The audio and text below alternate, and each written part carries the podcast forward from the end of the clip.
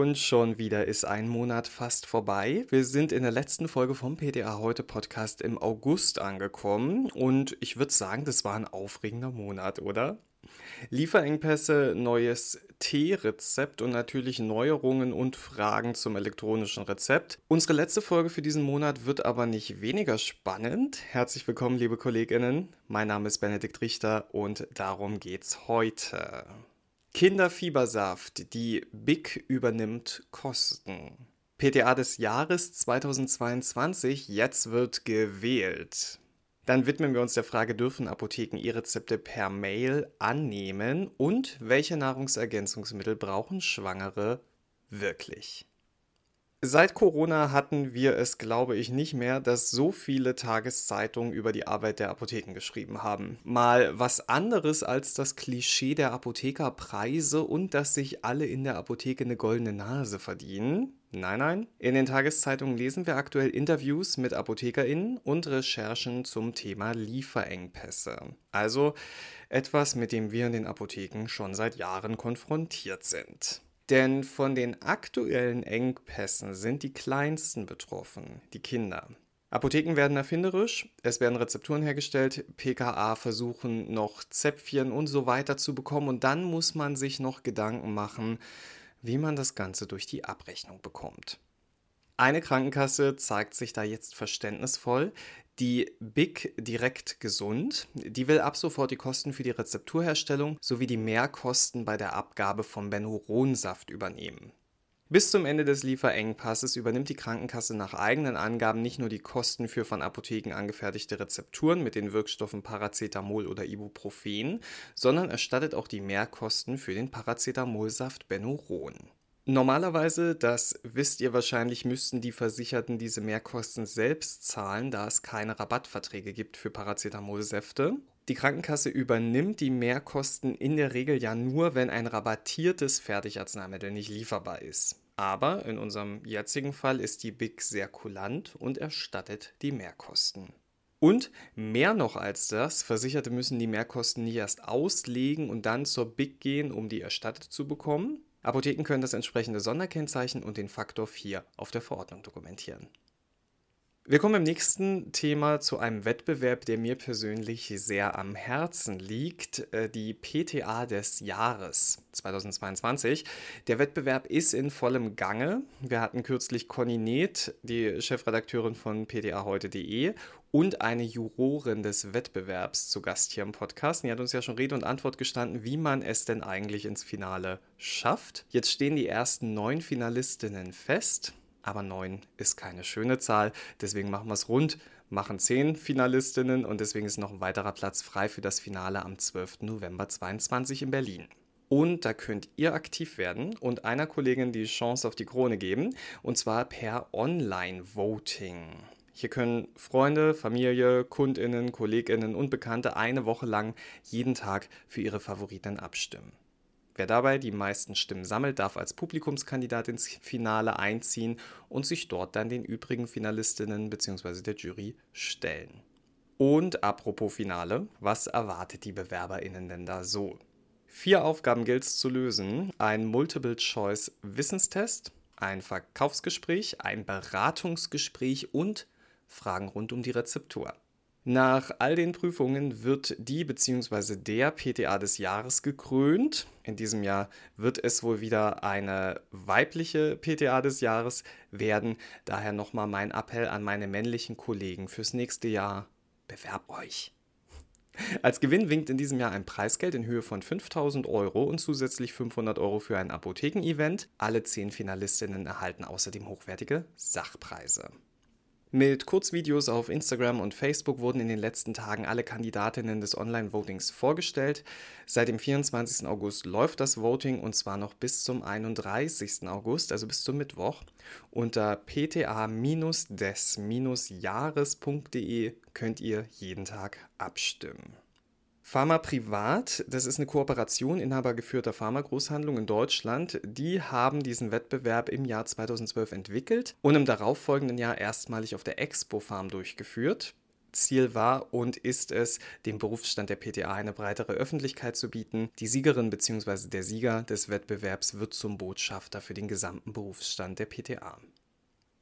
Letzte Woche habe ich noch total enthusiastisch vom Start des E-Rezeptes in Schleswig-Holstein am 1. September berichtet. In dieser Woche sieht das Ganze schon wieder anders aus, denn kurz nach unserer letzten Podcast-Folge wurde bekannt, dass die Kassenärztliche Vereinigung Schleswig-Holstein aus dem E-Rezept-Rollout im Norden aussteigt. Grund dafür war eine Bekanntgabe der Landesdatenschützerin Marit Hansen, dass der Versand des E-Rezept-Tokens in einer ungeschützten Mail nicht erlaubt ist. Diesen Übertragungsweg fanden allerdings die Ärztinnen in Schleswig-Holstein sehr schön und sehr angenehm. Jetzt läuft aber gar nichts mehr. Vom Transport des Tokens per Ausdruck ist man nicht überzeugt und digitale Wege seien kaum zu realisieren. Aber was ist da jetzt eigentlich los? Also laut dem zuständigen unabhängigen Landeszentrum für Datenschutz Schleswig-Holstein, das sogenannte UDL, wurde die Übertragung per E-Mail oder SMS als unsicheres Verfahren eingestuft, da der Token mit Apps aus dem Apothekenumfeld, mit denen man Online-Medikamente bestellen kann, ausgelesen werden könne. Wer im Besitz dieses Codes ist, kann damit die zentral gespeicherte vollständige ärztliche Verordnung mit Namen der versicherten Person, deren Geburtsdatum, Kontaktdaten der Ärztin oder des Arztes, Ausstellungsdatum der Verordnung sowie die verschreibungspflichtigen Arzneimittel einsehen, sagen sie. Weiter heißt es, die Arztpraxen dürfen nicht auf unsichere Verfahren zurückgreifen, bei denen das Risiko besteht, dass solche Daten abgefangen oder kopiert würden. Alternativen hat das UDL aber parat. Man könnte das System Kommunikation im Medizinwesen, KIM, nutzen, eine E-Mail mit zusätzlicher Ende-zu-Ende-Verschlüsselung oder die Gematik-App verwenden oder den Token den PatientInnen als Ausdruck mitgeben. Was machen die KollegInnen in den Apotheken jetzt aber, wenn ihnen ein Token per Mail geschickt wird? Also grundsätzlich müssen wir hier nochmal darauf hinweisen, dass der Token im Anhang einer Mail als PDF mitgeschickt wird. Anhänge von unbekannten Mails sollte man nicht einfach so öffnen. Und was den Datenschutz angeht, da kann ich euch ein bisschen beruhigen. Die Datenschützerin Hansen stellt klar, dass die DSGVO generell die Verantwortlichen trifft und das sind ausnahmsweise nicht die Apotheken, sondern die Arztpraxen bei der Aushändigung der elektronischen Verordnung. Die Patientinnen und Patienten können dann selbst entscheiden, wie sie dies an die Apotheken übergeben, schreibt Hansen. Die Apotheke als Verantwortliche müsse dann bei der Verarbeitung auch auf die DSGVO-Konformität achten. Wenn der Data Matrix Code zum Beispiel zwischen Arztpraxis und Apotheke ausgetauscht wird, müsse dies Ende zu Ende verschlüsselt erfolgen. Davon unabhängig ist die Frage, ob ein von Patientenseite der Apotheke aufgedrängter Data-Matrix-Code nicht angenommen werden dürfte, unterstreicht die Informatikerin. Dies lege ihrer Meinung nach in der Verantwortung des Patienten und könnte dann auch von Apothekenseite bearbeitet werden. Hier wäre dennoch dafür Sorge zu tragen, dass die Codes nicht in falsche Hände kommen können, also anschließend aus dem System löschen oder bei Papier ausdrucken, schreddern und so weiter. Das wäre wieder im Verantwortungsbereich der Apotheke. Einige Versender und Plattformbetreiber bieten mittlerweile ja an, dass man den Token fotografiert und hochlädt. Da stellt sich noch die Frage, ob das besser ist. Auch hier sieht Hansen grundsätzlich kein datenschutzrechtliches Problem. Der Patient ist nicht Adressat des Datenschutzrechts. Er ist also nicht darin beschränkt, seinen eigenen Data Matrix Code bei einer Online-Apotheke hochzuladen. Die Online-Apotheken müssen ihre Angebote aber datenschutzkonform gestalten und hier könnte es Restriktionen geben, je nach Gestaltung. In unserem letzten Thema für heute wenden wir uns einer Frage zu, die uns im Handverkauf sicherlich öfter mal gestellt wird. Hallo, ich bin schwanger und brauche ein Nahrungsergänzungsmittel. Was empfehlen Sie mir da?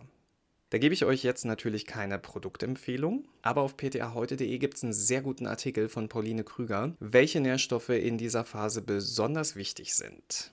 Findet ihr spannend? Ja, dann fasse ich dir mal kurz zusammen. Die ausführliche Version findet ihr natürlich auf pdaheute.de. Der erste Stoff, an den wir denken bei Schwangerschaft, ist natürlich das Vitamin B9, besser bekannt als Folsäure.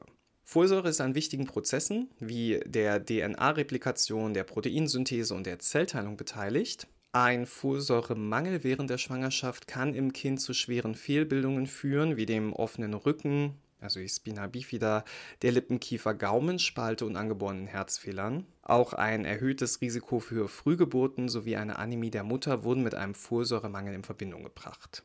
Das Risiko für diese Fehlentwicklung kann schon in den ersten vier Wochen bestehen. Daher ist die Empfehlung, dass man schon vor Schwangerschaftsbeginn mit der Supplementierung anfängt. Grundsätzlich, weil den Zeitpunkt kann man ja oft nicht so ganz gut einplanen, grundsätzlich sollte das Folsäurepräparat ab dem Zeitpunkt der Schwangerschaftsdiagnose eingenommen und in den ersten Wochen ein bisschen höher dosiert werden. Im selben Atemzug wie Folsäure wird auch immer wieder Jod erwähnt. Damit ist ja der Großteil der deutschen Bevölkerung unterversorgt. Deshalb wird Jod in Deutschland in einigen Lebensmitteln beigefügt, wie zum Beispiel im Salz. Für Schwangere reicht das allein aber nicht aus. Sie benötigen aufgrund der erhöhten mütterlichen Produktion von Schilddrüsenhormonen und für die Gehirnentwicklung des Fötus mehr Jod und sollten daher zusätzlich 150 Mikrogramm Jod am Tag supplementieren vor und während der Schwangerschaft sowie während der Stillzeit. Auch die Ernährung sollte ein bisschen angepasst werden. Jodiertes Speisesalz, Milch und Milchprodukte sowie Meeresfisch könnten da ganz hilfreich sein. Die Jodmenge sollte mit einem Arzt besprochen werden. Ja, das waren die zwei Klassiker, möchte ich sagen. In Schwangerschaftsprodukten zur Nahrungsergänzung finden wir aber noch ganz, ganz viele andere Stoffe wie Eisen, Vitamin B12, Vitamin D und essentielle Fettsäuren. Laut DGE sollen diese nur dann in Form von Supplementen ergänzt werden, wenn eine Unterversorgung oder ein Mangel ärztlich festgestellt wurde. Mit Eisen sind viele deutsche Frauen nicht ausreichend versorgt. Ihr Eisenbedarf ist in der Regel höher als der von Männern. In der Schwangerschaft verdoppelt sich dieser Bedarf dann nochmal. Ein Eisenmangel ist gar nicht so ungefährlich, kann zu Blutarmut der Mutter, gesteigertem Risiko für eine Frühgeburt und einem zu geringen Geburtsgewicht des Neugeborenen führen. Eine Überdosierung kann jedoch ähnliche Risiken für das Neugeborene mit sich bringen, weshalb eine Eisensupplementation während der Schwangerschaft nur auf Basis ärztlicher Indikation erfolgen sollte. Wer sich vegan oder vegetarisch ernährt, sollte außerdem seinen B12-Spiegel im Blick haben, egal ob schwanger oder nicht. Ein Vitamin B12-Mangel in der Schwangerschaft kann sich negativ auf die neuronale Entwicklung des ungeborenen Kindes auswirken. Und auch die Vitamin D, die Vidora-Spiegel können in der Schwangerschaft abnehmen, denn der fetale Bedarf für das Wachstum und die Entwicklung schlagen da ordentlich zu Buche. Bei einer bestehenden Schwangerschaft während der Wintermonate oder bei genereller Sonnenmeidung sollte daher Vitamin D ergänzt werden mit einer Dosis von etwa 800 bis 1000 internationale Einheiten bzw. 20 Mikrogramm pro Tag. Im Falle eines ärztlich diagnostizierten Vitamin D-Mangels werden dann natürlich höhere Mengen Vitamin D verschrieben. Omega-3 und Omega-6-Fettsäuren müssen über die Nahrung aufgenommen werden, da der Körper sie nicht selbst herstellen kann. Docosahexaensäure ist zum Beispiel sehr wichtig für die Gehirn- und Sehkraftentwicklung des Fötus. Schwangeren wird daher empfohlen, mindestens zweimal die Woche Fisch zu essen und dabei auf die Art des Fisches zu achten. Also keine Fischstäbchen, die mag ich ja sehr gerne. Fettige Meeresfische wie Hering, Lachs, Makrele oder der Thunfisch enthalten ausreichend hohe Mengen an DHA, also Docosahexaensäure. Wer keinen Fisch essen mag, da würde ich dann auch reinfallen, wenn ich schwanger wäre, der sollte während der Schwangerschaft täglich 200 Milligramm DHA über Nahrungsergänzungsmittel zu sich nehmen. Ja, das war viel Info, ganz genaue Zahlen und das alles nochmal ganz entspannt zum Nachlesen findet ihr wie gesagt auf ptaheute.de. Und zum Schluss habe ich noch einen Tipp für alle KollegInnen, die sich gern als Kräuterhexe bezeichnen oder einfach Interesse an Phytopharmaka haben. Den Phytogipfel. Drei Online-Vorträge umfasst er und widmet sich Themen wie rechtlichen Rahmenbedingungen, welche Wirkungen erwartet werden dürfen vom Phytopharmaka. Dann geht es um Atemwegserkrankungen und auch um moderne Teetherapie zur Selbstmedikation. Die Vorträge stehen ab dem 1.10.22 bis zum 31.03.23 zur Verfügung und die Veranstaltung ist bei der Bundesapothekerkammer zur Akkreditierung eingereicht. Weitere Infos gibt es wie immer auf ptaheute.de. Ja, hier in Berlin sind heute ganz frische 23 Grad Celsius. Das ist nach den sommerlichen Temperaturen der letzten Wochen schon fast wieder so ein Teewetter. Vielleicht mache ich mir jetzt erstmal ein und dann starte ich in diese neue Woche.